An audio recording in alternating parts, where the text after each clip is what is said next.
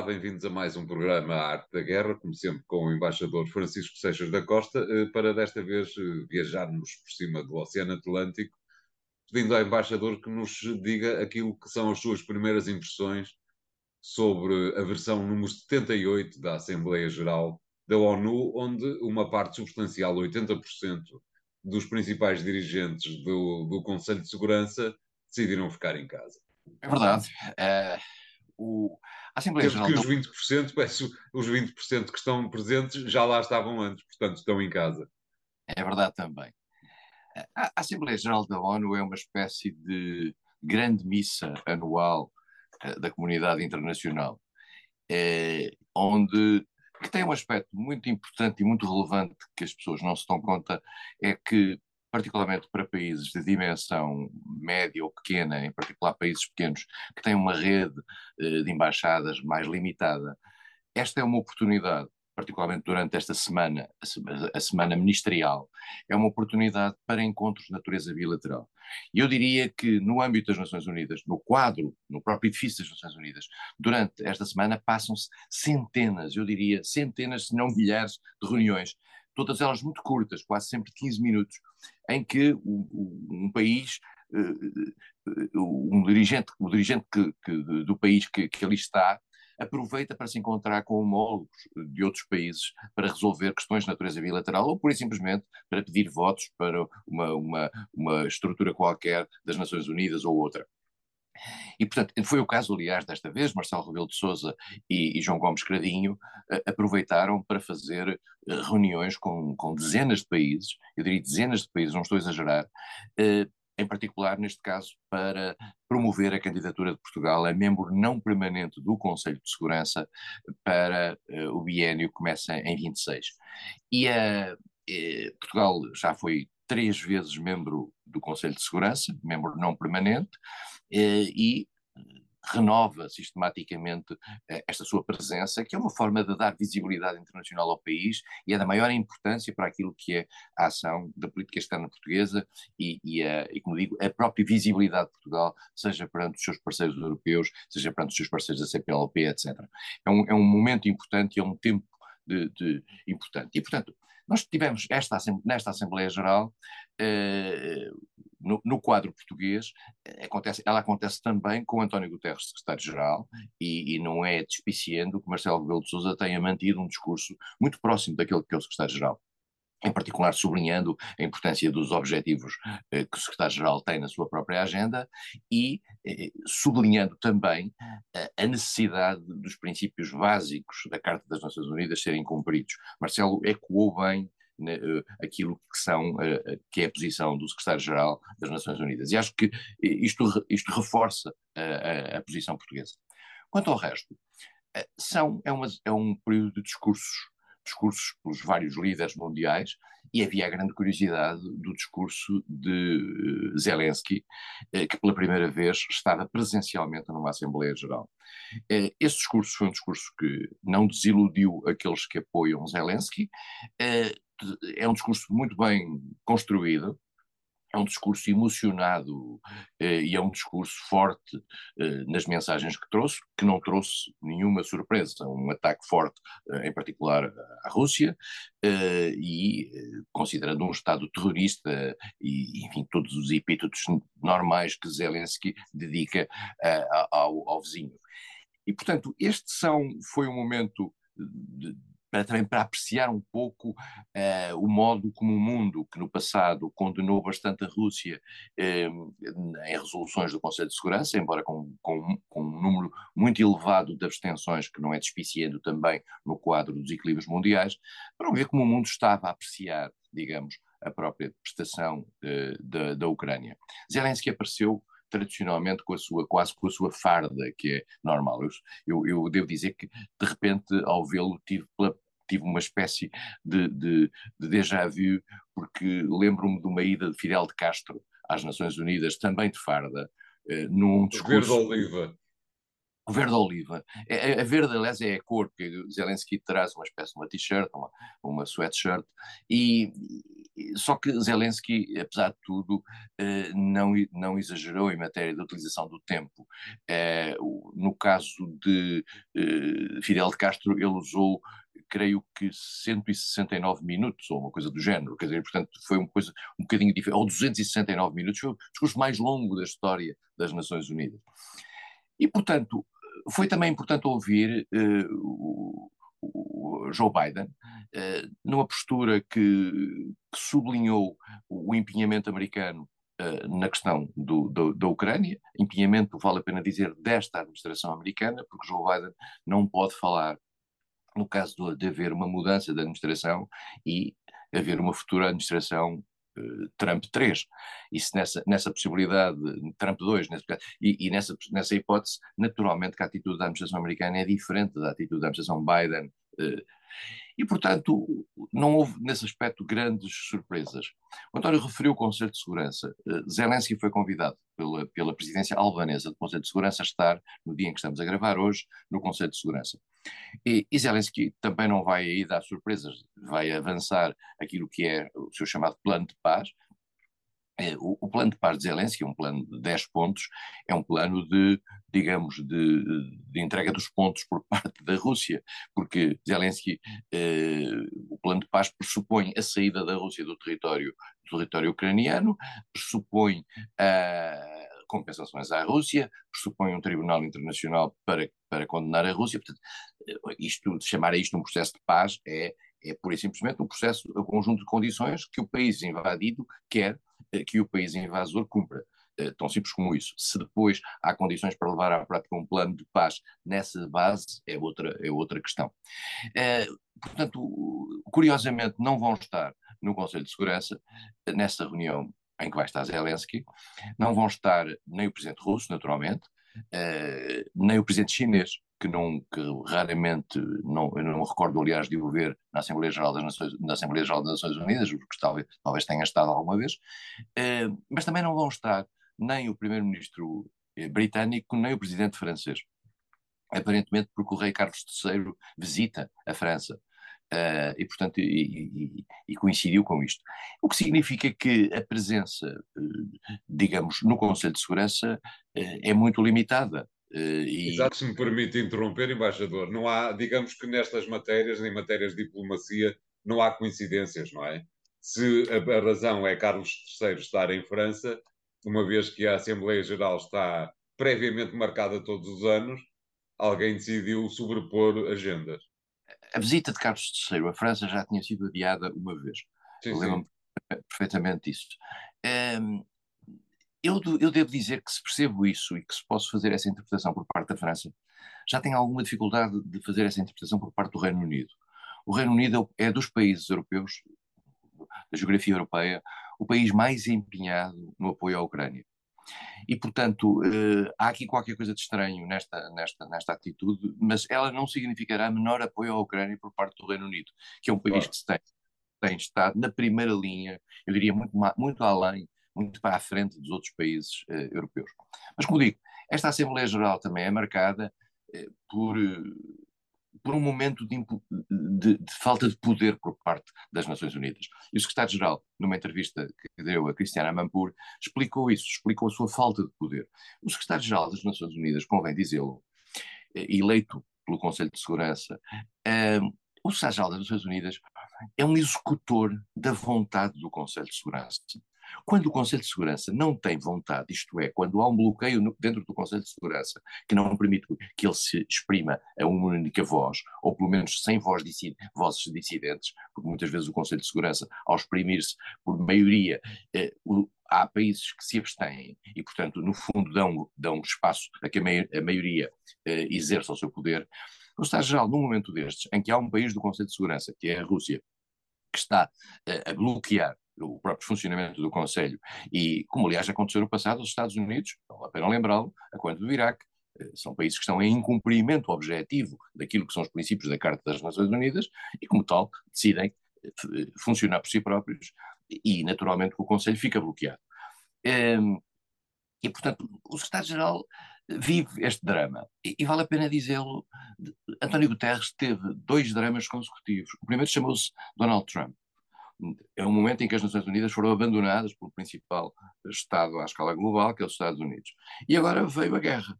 E, portanto, são, é um período para o secretário-geral, os dois mandatos, extremamente limitativo. E, e, é uma pena, eu diria, para, para, para alguém da qualidade eh, política de António Guterres, não ter podido contar com umas Nações Unidas eh, profundamente operacionais.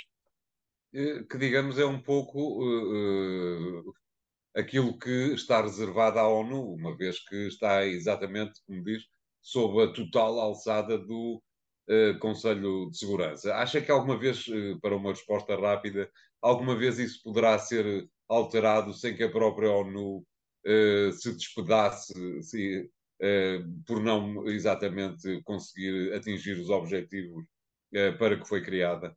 A ONU depende de um compromisso que foi feito no final da Segunda Guerra Mundial e depende da estrutura que esse, da estrutura institucional que, esse que resultou desse compromisso.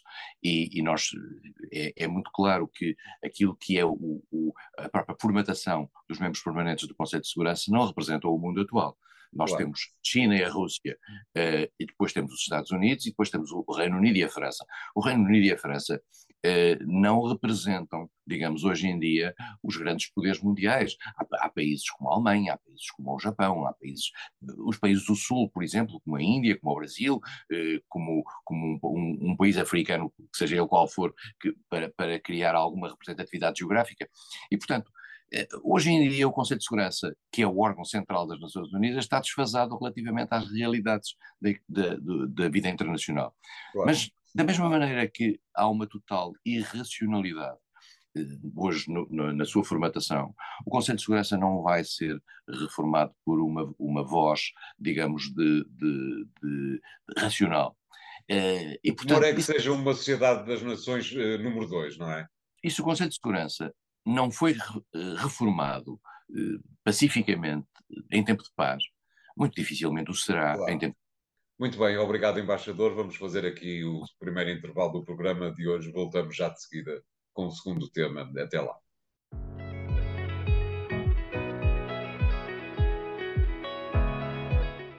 Bem-vindos à segunda parte da Arte da Guerra para uh, encaminhar em estilo comboio Uh, o segundo tema, que tem a ver com a guerra, o embaixador já falou da prestação de Zelensky uh, na Assembleia Geral da ONU.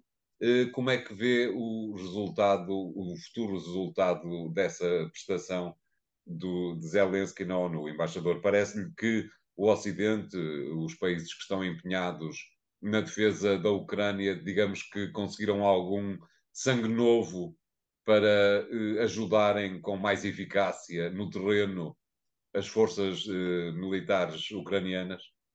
No terreno, eh, tal como aliás temos vindo a dizer nas últimas semanas, a situação parece, eu não diria empatada, mas de certa maneira sem avanços significativos. A, a contraofensiva uh, que, que, que, teve, que teve menos sucesso do que aquilo que se pensava, mas de certa maneira tem vindo a ser sustentada no terreno porque, apesar de tudo, não há uma, uma reação russa que permita, que, que, que permita dizermos que, que contrariou essa atitude, essa ação ucraniana.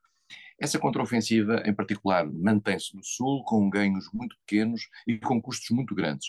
Uh, ao que parece, com custos muito grandes em matéria humana e de material, uh, quer para, para os dois lados.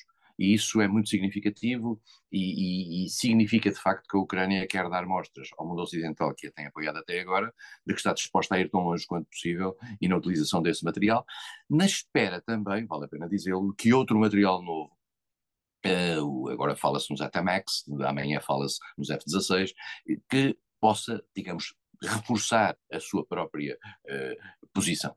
Uh, veremos como, em particular, como é que a chegada do inverno vai afetar o funcionamento da, da, da guerra no terreno. Uh, há setores mais difíceis de serem, de serem mobilizados por parte da Ucrânia e é relativamente mais fácil para a parte da Rússia, que está numa posição de natureza defensiva. E, e, e nunca é demais sublinhar que a Rússia, ao longo do ano passado, conseguiu reforçar as suas linhas de defesa, as, as, famosas três linhas de defesa, de uma maneira significativa, não obstante elas não serem totalmente inexpugnáveis, como aliás se viu, a Ucrânia conseguiu romper uma delas, mas a Ucrânia não conseguiu aquilo que era o seu objetivo, que era ligar fazer uma testa de ponte que pudesse ligar ao Mar de Azov, o que significaria cortar a ligação da Rússia por terra à Crimeia. E, portanto, a guerra está, está parada aí. Depois há pequenos avanços um pouco mais a norte, na questão de, de Bakhmut, na famosa, famosa localidade de Bakhmut, que já não é nada, praticamente, é um, é um monte de escombros, um, mas eh, que são posições eh, muito, aparentemente importantes do ponto de vista tático, dado que estamos a falar de zonas de terreno eh, bastante plano. E em que, digamos, as posições, os avanços ou recuos são importantes para, para segurar a, própria posição do, do inimigo. Não há avanços significativos. Não há também avanços significativos no terreno da negociação nós uh, constatamos uh, que a linguagem sobre a negociação não evoluiu muito e, e, o que é a negociação neste quadro, o que é que poderia ser a negociação neste quadro, vale a pena dizê-lo também e especular, porque volta e meia nós passamos o tempo a, a, a não pensar nisso. Já sabemos que a Ucrânia quer recuperar todo o seu território.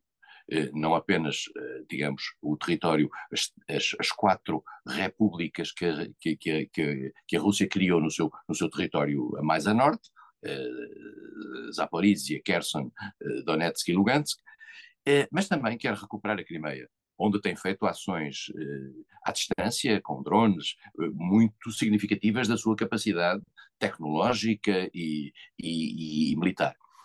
E isso significa, portanto, que o mundo ocidental, que, que sempre disse que iria tão longe quanto a Ucrânia quisesse ir, eh, está, digamos, de mãos atadas perante aquilo que é a determinação da Ucrânia de recuperar o seu território, território esse que lhe é que é aquele que, na sua criação como país, em 1991, lhe foi reconhecido internacionalmente.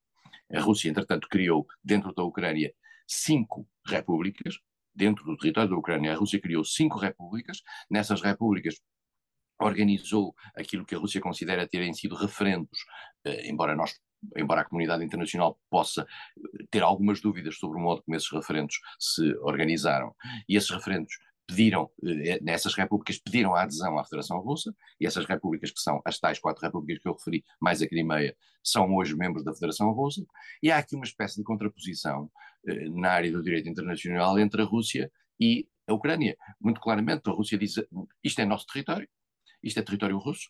Uh, e, e, como aliás volta sempre a lembrar o discurso de Putin uh, no dia 5 de maio de 2022, as nossas terras e as nossas gentes, falava ele, porque ele nunca considerou verdadeiramente que a Ucrânia tivesse o direito a existir naqueles territórios onde há russos, cidadãos de origem russa. E, portanto, esta, esta contraposição só se vai resolver pelas armas. Não vale a pena pensar que há alguma negociação aqui que não se faça sob o ponto de vista das armas. Eh, das armas, e então é, eu acho que há aqui um problema de crença. Ou se acredita que a Rússia pode perder a guerra, uh, não obstante ter armas nucleares, etc., ou se acredita que a Ucrânia vai ser forçada a, perder a guerra. E, e, o forçado a perder a guerra, eh, há aqui de, dois domínios para utilizarmos, digamos, categorias puramente teóricas. É a Ucrânia aceitar que aquelas repúblicas existem e que a Rússia, que fazem parte da República, da, da, da Federação Russa, ou a Ucrânia aceitar uma situação de facto, e, embora não aceitando de jure, não aceitando formalmente, e criava-se uma situação idêntica àquela que existe na República da Coreia, entre a República da Coreia e a Coreia do Norte, que é uma fronteira eh, estabilizada, de facto, com tropas, eh, não há uma situação de guerra, eh, e há... Mas também não há uma situação de fim de guerra, exatamente como não. na Coreia e ninguém reconhece a um lado ou outro. Há uma, há uma espécie de aceitação do status quo, não havendo uma alternativa. E, portanto, há quem diga que a Ucrânia poderá a prazo chegar a esta conclusão, a esta situação. A meu ver, ela só chegará a esta situação no caso de receber por parte do mundo ocidental a noção de que terá que ceder território neste, neste cenário. E essa noção Podemos só pode... esperar por novembro de 2024. É isso mesmo, só pode vir dos Estados Unidos precisamente das eleições americanas. Porque também lhe digo, António, se os Estados Unidos dão um mais pequeno sinal de que estão disponíveis para aceitar que a Ucrânia não recupere todo o seu território, podemos estar descansados. A Europa seguramente aparecerão dentro da Europa imediatamente vários países que até agora se têm mantido nesta posição unificada face à Ucrânia, a imediatamente abrir, abrir as portas a uma solução negociada e a sair, digamos, deste, desta ideia de que a Ucrânia terá que manter o seu território completamente incólume. Isto apesar de, suponho, dir-me-á se, parece, se lhe parece, embaixador, uma opinião aceitável, apesar de, num primeiro momento, com certeza a Comissão Europeia eh, vir a, entre aspas, espernear bastante. Mas a Comissão Europeia, a Comissão Europeia hoje em dia, já aqui temos falado, a Comissão Europeia é, é uma estrutura que acabou por subverter o poder dentro da União Europeia, eh, porque quem manda na União Europeia, de acordo com os tratados, são os países, são os Estados-membros. A Comissão Europeia é um executor e promotor de algumas iniciativas a senhora Ursula von der Leyen tem conseguido, com eficácia, digamos, superar aquilo que é o bloqueio entre os Estados-membros, nomeadamente a não existência, desde há, desde há uns tempos para cá, de, do, do, famoso eixo franco-alemão que era motor da União Europeia, e a Comissão fará aquilo que, digamos, a vontade comum dos Estados nessa altura se, se apresentar. Não acredito que a Comissão seja capaz de, até porque vai entrar também num prazo de remodelação, uh, e eu não acredito que a Comissão seja capaz de, de contrariar aquilo que seja a vontade dos Estados. Muito bem, embaixador, obrigado. Vamos fazer aqui o segundo intervalo do programa de hoje. Voltamos já de seguida com o último tema. Até lá.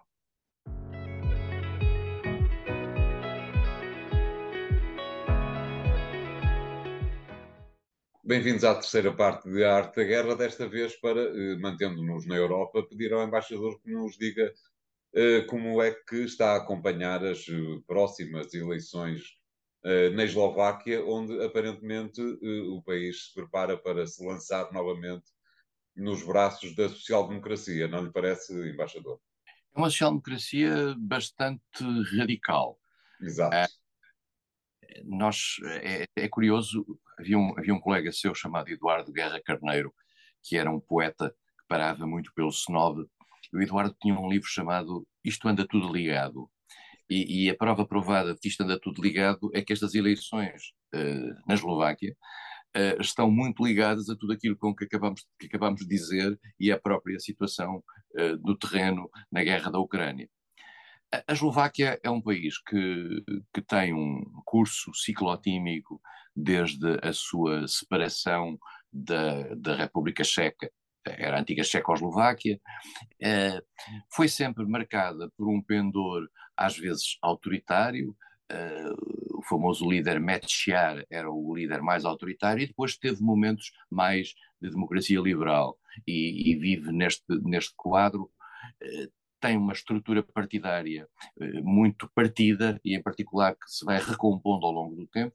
Tem um modelo, um modelo político idêntico ao português, um Presidente da República eleito por sufrágio direto universal, por cinco anos, uma Assembleia, uma, um Parlamento eh, que tem eh, eleito por quatro anos, eh, na lógica da nomeação de um governo, eh, de um governo com base nas maiorias do Parlamento, com o, poder, com o Presidente da República com poderes eh, limitados, eh, nomeadamente na área externa. E, e, portanto, estamos aqui num, num, modelo que, digamos, funciona à, à, volta dos humores do eleitorado, como é natural nos países democráticos. Acontece que uma figura tradicional da política, da política eslovaca, que é Robert Fico, que já foi primeiro-ministro duas vezes e foi candidato à presidência da República uma vez, parece ter agora condições de regressar. E Fico é uma figura eu diria que não está muito distante, bom, estava a falar da social-democracia, mas não está muito distante da figura de Viktor Orban, por exemplo, em matéria da posição face à questão ucraniana. A, a, a, Eslováquia vive na fronteira da Ucrânia. A Eslováquia, pela Eslováquia passaram muitos refugiados a quando do início da guerra. O governo eslovaco era um governo extremamente pró-Zelensky e, e teve atitudes muito positivas, inclusivamente cedeu os primeiros, os primeiros MIGs uh, à, à, Ucrânia, uh, recebeu, deixou entrar pelo seu território vários daqueles dos mercenários que foram, que foram apoiar o governo ucraniano.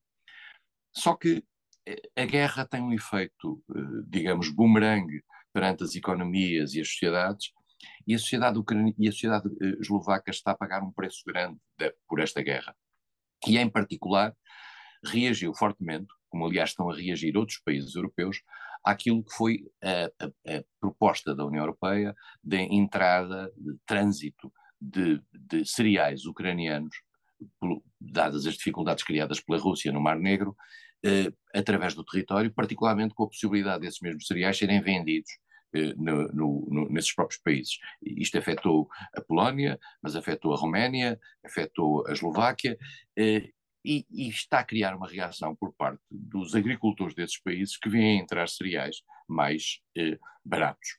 Eh, dir-se, ah, mas isto é uma, é uma ação de apoio também à própria Ucrânia. É verdade, mas eh, quando toca a interesses e, toca, e é interesses de bolso, naturalmente que há setores da opinião pública que não reagem da mesma forma. E é exatamente essa reação negativa face uh, à guerra e às consequências da guerra que criou o caldo de cultura em que renasceu Robert Fico, outra vez. A estrutura uh, do, do seu eventual futuro governo, todas as sondagens lhe dão a possibilidade no dia 30 de setembro ser eleito, é uma estrutura muito partida, muito, muito fra, fra, fragmentada. Uh, a ideia é que poderá ter 20% dos votos, uh, o que significa que terá que fazer alianças, e essas alianças são, uh, ao que parece, com os partidos mais à direita. estamos a falar mesmo ao nível da extrema-direita. Portanto, poderá haver uma coligação de quatro ou cinco partidos, o que é sempre fragilizante para, para, para, para quem dirige o governo. Mas o que, poderá, o que poderá significar para efeitos europeus e para efeitos da guerra é, digamos, o reforço de um pilar eh, que vai contra a tal vontade comum da Comissão Europeia, a tal vontade comum que se tem vindo a expressar no quadro europeu, um, ehm, e que reforça, de certa maneira, a postura, uh, em particular, da Hungria, mas também, e esta é a grande novidade, António, na última semana, mas também da Polónia. A Polónia, que é o grande país apoiante da Ucrânia, precisamente por causa desta história dos cereais e precisamente pela reação dos seus agricultores e porque estamos em tempo de eleições dentro da, da Polónia, está a ter atitudes, eh, digamos, de grande desafio eh, face à Ucrânia. Uh, e, e afastando-se um bocadinho, não necessariamente do apoio militante à ação anti-russa na Ucrânia, mas das consequências que, isso, que, que, esta ação tem para a sua economia. E, e Aliás, o, governo, o governo ucraniano já se queixou amargamente sobre é essa matéria, não é? Mas há uma declaração do presidente Duda a propósito da Ucrânia, dizendo que uma, uma, uma, declaração extremamente forte, que diz basicamente o seguinte: não há nada pior e mais arriscado do que dar a mão a, um, a alguém que está a afundar-se e que está a, a afogar-se.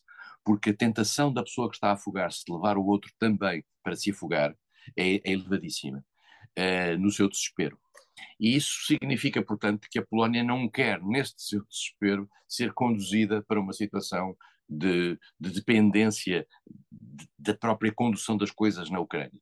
Mas a, a, Polónia aqui está muito dividida, porque a Polónia é talvez dos países que tem uma posição mais anti-russa, eh, e dificilmente gostaria que, que, que houvesse algo no, no, desfecho da guerra da Ucrânia que pudesse significar uma vitória da Rússia. Quanto a isso, as coisas são muito claras. Portanto, o que significa, volto a dizer, isto é, isto é na Polónia a questão que temos na, na Eslováquia, que as consequências de natureza económica da guerra acabam por moldar a própria atitude política por parte dos governos. E, e na, na, na, Eslováquia, eu digo isto porque fui várias vezes à Eslováquia e conheci a Eslováquia antes da sua entrada para a União Europeia. Uh, o grande fator, digamos, de união dentro da Eslováquia durante muito tempo era a questão da NATO e a questão da sua vontade de aderir à NATO. A NATO, pelas sondagens que hoje existem na Eslováquia, é uma pertença da Eslováquia extremamente contestada maioria opinião, pela maioria da opinião pública. A NATO continua, a Eslováquia continua na NATO, isso não há mais pequena dúvida, mas toda a gente reconhece que se houvesse um referendo hoje em dia na Eslováquia para pertencer à NATO, uh, haveria uma reação da natureza negativa. E, portanto, vamos ver como é que Roberto Fico vai formatar uh, o seu provável governo depois de 30 de setembro. Uh, vamos ver como é que isso tem consequências ou não naquilo que é a postura internacional, nomeadamente europeia, por parte da Eslováquia. Uh, e vamos ver também como é que reagem os Estados Unidos a isso, num ano que já percebemos que é um ano de phasing out, de saída desta administração, eh, e de grandes incógnitas relativamente ao que será a América depois do dia 5 de novembro de 2024. Claro, é um assunto que, que voltaremos com certeza depois de 30 de setembro, até porque muito provavelmente haverá implicações em perspectiva para as eleições europeias de maio e junho do próximo ano. Exatamente. Eh, obrigado, embaixador. O programa ficou hoje por aqui. Eh, continua a seguir-nos nos podcasts que encontra nos sites do Jornal Económico e até para a semana. Obrigado.